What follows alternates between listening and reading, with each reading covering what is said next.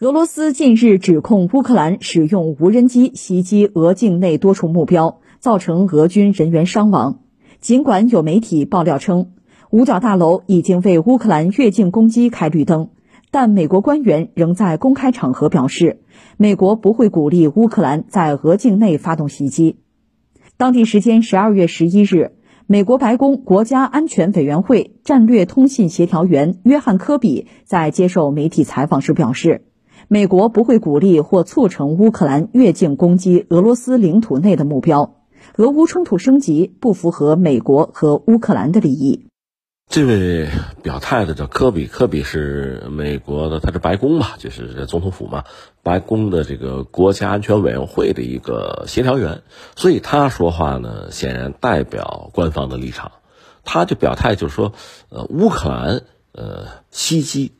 俄罗斯境内就纵深的这些目标吧，这个美国不鼓励，因为不符合各方，包括美国的利益。说白了，不符合美国利益。他表了这么一个态，呃，单看这个态度，似乎是一个息事宁人的态度啊，就希望这个战事不要升级态度。那这个态度不是坏事儿哈。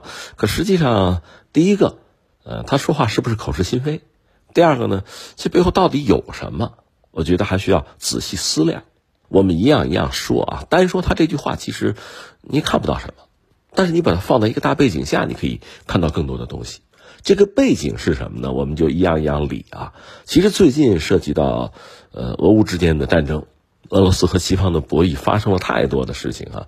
呃，一个呢，我们知道俄罗斯有两个战略空军的军事基地遭到轰炸，呃，应该说是遭到乌克兰的无人机的攻击。这个攻击其实造成的损害吧。有限，只能说有限，呃，但是呢，它确实很震撼。就是乌克兰通过自身的能力，能够攻击呃俄罗斯境内，而且是远离战场的目标，甚至离首都很近，这就很糟糕了。而且就在这两天呢，在莫斯科，就首都莫斯科一个高层建筑，大概是个百货商场之类的，又发生了爆炸起火。呃，原因不明。呃，俄罗斯方面现在可能也是出于自身的就社会稳定方面的考虑吧，不更多的说这个事情，也没有讲他就是恐怖袭击啊，那背景是谁没有讲。如果真抓住就说是乌克兰，比如特战小组或者间谍所为的话，是不是会引起社会恐慌？所以他们不再具体说，能不说就不说，这事儿能说轻就不说重，是这个状况。其实说起来吧，俄罗斯和乌克兰在就舆论战这个领域。其实这个角色啊，双方的角色都很特殊。从乌克兰这儿来讲呢，他可以喊疼，他可以卖惨，因为他越这样做，越容易获得就西方人的同情，越容易得到更多的支持援助，对吧？那所以乌克兰一直在讲自己，呃，多么惨啊，多么被动，多么受伤。可是俄罗斯正好相反，如果他也是大喊自己多么疼、多么受伤，那就你无能呗，对吧？那你不能打呗，对吧？那反而会受到大家的嘲讽。那社会会出现更大的麻烦，所以他只能咬着牙挺着。就双方在这点上有很大的差异。总之吧，最近俄罗斯就说纵深战略纵深，因为俄罗斯本身是一个大国，不说这个亚洲这边，就是欧洲这边它版图面积就非常大，就遭到乌克兰的攻击，甚至据说是苏联时代的老式的无人机。经过乌克兰升级之后，就完成这个攻击，这个确实是不祥之兆吧。所以这一系列事件呢，就意味着战争可能升级，因为你打到莫斯科了，这就哈，所以俄罗斯肯定要报复。他报复的方法就是用空天军，呃，用轰炸的方式，对乌克兰全境一些基础设施进行轰炸。那么美国人现在就讲呀，不要这样做，乌克兰啊，你不要打人家境内的目标啊，不要打纵深，我美国不鼓励啊，不鼓励，因为这样做的话，等于说战争会升级，就不疼不痒表这一个态，他更多的我觉得是表了一个什么态，放了一个什么信号呢？就这事儿别问我，这事儿跟我无关，我不鼓励，我不支持，对吧？但是我也谈不上反对，你们俩打仗打去，对吧？这事儿你别问我，就是切割，不负责任。我觉得他更多的表达的是这个东西。这是一件事儿，放在这儿哈。还有一波，我想说点别的，是什么呢？是默克尔，德国的前总理默克尔呢？因为他本人这段时间确实遭到各方面的攻击，因为他和俄罗斯走的是比较近的，他其实中国关系也不错，所以在目前这个就是西方呢强调政治正确的时候，他就属于不正确了，所以他也难免要站出来为自己做一些辩解。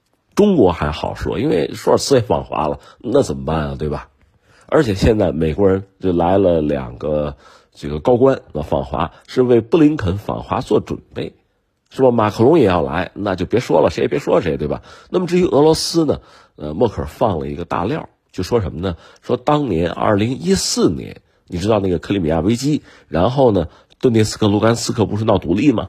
那时候就是乌克兰内战了，在那个当口，呃，欧洲国家德法还有这个俄罗斯。等于说，他们搞了一个明斯克协议，就有一个明斯克框架。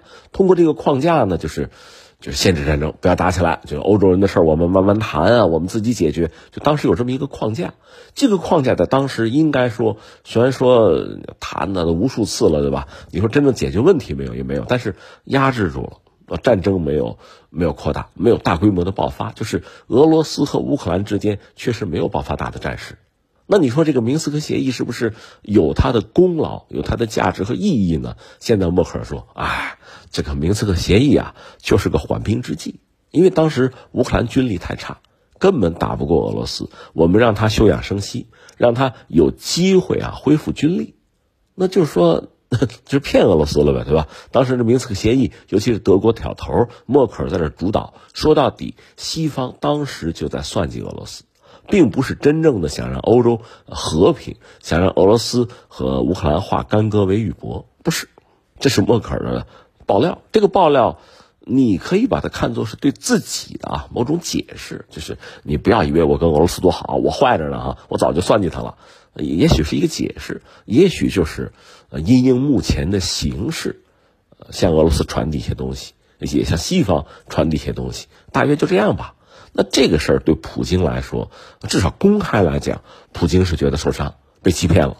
所以在一个什么场合吧，在视频里看到他端着酒，就是普京讲了一番话，大约就是说我们是被西方欺骗了啊！早知如此，二零一四年就应该把把乌克兰拿下。二零一四年拿下呢，其实比现在要容易得多。这是普京表了这么一个态，这确实也让人大跌眼镜哈！你看。这个欧洲的历史确实是非常非常乱，互相之间的征伐呀，包括这个呃每个国家吧这个版图面积的变化哈，这这经常发生。所以现在的状况，你就说乌克兰这个事儿哈，从俄罗斯来讲，从普京来讲，他其实根本就否认乌克兰是一个独立国家，他不应该作为独立国家存在，他有他自己一套理论。他说：“你看，在就是沙皇俄罗斯帝国那个时候，本来就是一波的一家吗？”他这么说也不是不对，因为那个时候很多所谓俄罗斯艺术家就是乌克兰人，咱就不一一的列举了啊。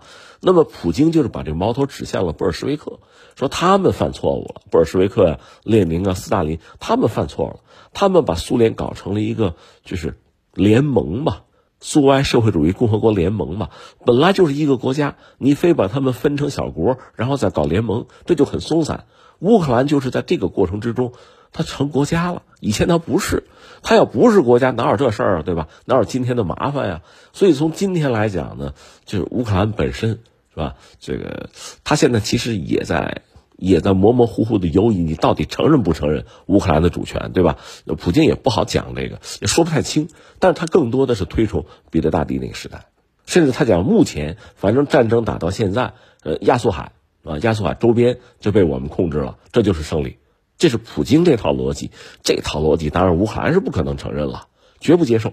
那么现在欧洲就我们看到整个西方对俄罗斯的态度，按照默克尔一说，二零一四年就开始算计了。这一点他们和普京说的是一致的。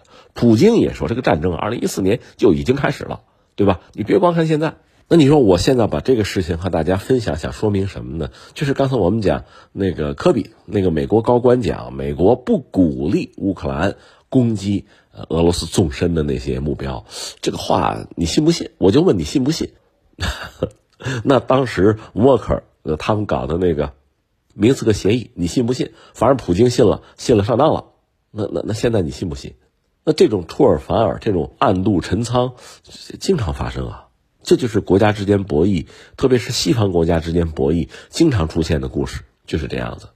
所以最后我们要感慨一句什么呢？今年二零二二年马上要结束了，但是俄乌战争、俄罗斯和西方的这个大博弈，我们还丝毫看不到结束的迹象，很可能要持续下去。随着乌克兰具备了攻击俄罗斯境内就是纵深目标的能力，它这只要存在，你就必须枕戈待旦，你就得绷紧神经，你就不敢一刻松懈，这是很麻烦的。这种状态对于一个国家来讲，确实要耗费大量的精力，就人力、物力、财力，这确实很难忍受。但是战争要停下来，那最终恐怕是需要谈判。可是现在谈判的条件似乎我们看不到，都不具备。俄罗斯和美国和欧洲，呃，和乌克兰，你说之间能够谈判和对话，不具备相应的条件。那恐怕就会这样耗下去，而这种消耗对谁有利？呃，科比说，反正升级也对我们不利，那么消耗对他看来还是有利的呀。这就是这次战争的本质。